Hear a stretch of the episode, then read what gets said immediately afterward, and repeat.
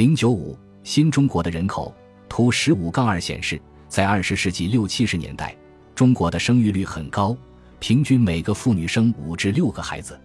但是随着现代化的发展，到了二十世纪八十年代，生育率已经降到了二至三的水平。以后随着计划生育政策的推出，生育率继续快速下降。二十世纪九十年代以后。中国的生育率和出生人口都是呈现总体下降的趋势，尤其是最近几年呈直线下降的趋势，低生育率危机已经非常显著。二零一六年放开二孩后，新出生人口出现了非常短暂的反弹，新出生人口一度超过一八百万。这个反弹的出现，主要是由于很多人补生了二孩，去掉补生的效果，生育率并没有大幅提升。而且随着补生效果释放完毕，生育率和新出生人口继续快速下降，尤其是最近几年，生育率下降到了令人触目惊心的程度。二零二二年的出生人口只有九百五十六万，不到印度的一半，生育率跌破了一点一的水平，在世界上几乎是最低的。说中国正在面临严重的低生育率危机，绝对不是危言耸听。图十五杠三显示。从中国出生人口占世界出生人口的比例来看，二十世纪九十年代以后，中国新出生人口占世界新出生人口的比例快速下降。从二十世纪八十年代的百分之十七点二，经过小幅度变动后，降到了二十世纪九十年代的百分之十五点六，到一九九九年只有百分之十三点七。从一九七四年开始，中国每年的出生人口就一直小于印度了。二零二一年和二零二二年不到印度的一半，我们可以看出，二十世纪五六十年代生育率维持在比较高的水平。与此同时，随着医疗条件的提升，婴儿死亡率和人口死亡率降低，婴儿死亡率从新中国成立前的二百千分号下降到一九九四年的三十七点七九千分号，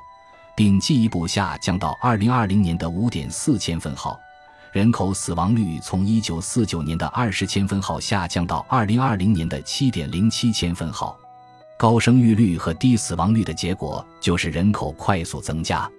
图十五杠四显示，一九五零年中国总人口为五点五亿，一九六零年达到六点六亿，一九七零年达到八点三亿，一九八零年达到九点九亿，一九九零年达到十一点四亿，两千年达到十二点七亿。二零一零年达到十三点四亿，二零二零年达到十四点一亿。在这个时期，出生人口快速增长在世界范围内是比较普遍的现象。所以，虽然中国总人口增长很快，但是总人口占世界人口的比重并没有增加。尤其是在二十世纪九十年代以后，占世界人口的比重开始下降。总人口占世界人口的比重从一九五零年的百分之二十二。下降到二零二零年的百分之十八，中国人口政策的滞后问题尤为突出。和中国一样，世界总人口在二十世纪六七十年代增长很快，当时很多人开始担忧人口增长过快会导致资源枯竭，从而影响经济发展。于是，一些国家采取了限制生育的政策。中国在二十世纪八十年代推出一胎化政策，但是并没有严格执行。生育率还是维持在比较高的水平，甚至有些农村地区出现了在一胎化政策严格执行之前抢着生的现象，生育率还略有反弹。但这个反弹是短暂的。当二十世纪九十年代中国严格实行一胎化政策时，生育率已经降到了更替水平以下。当时的人口增长主要归因于惯性和寿命的延长。两千年时，中国的生育率已经降到了一点五以下。在这个水平下，韩国、日本等国家都开始调整，甚至完全逆转人口政策，把限制生育的政策改为人口政策。表十五杠一显示，日本在一九七四年取消限制，当时的生育率是二点零五；一九九四年开始鼓励生育，当时的生育率是一点四二。韩国在一九九六年取消限制，当时的生育率是一点五七；二零零五年开始鼓励生育。当时的生育率是一点零八，中国台湾在一九九零年取消限制，当时的生育率是一点八一，二零零五年开始鼓励生育，当时的生育率是一点一二。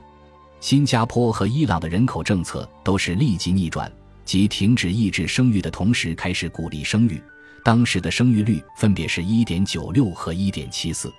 泰国在2000年取消限制，当时的生育率是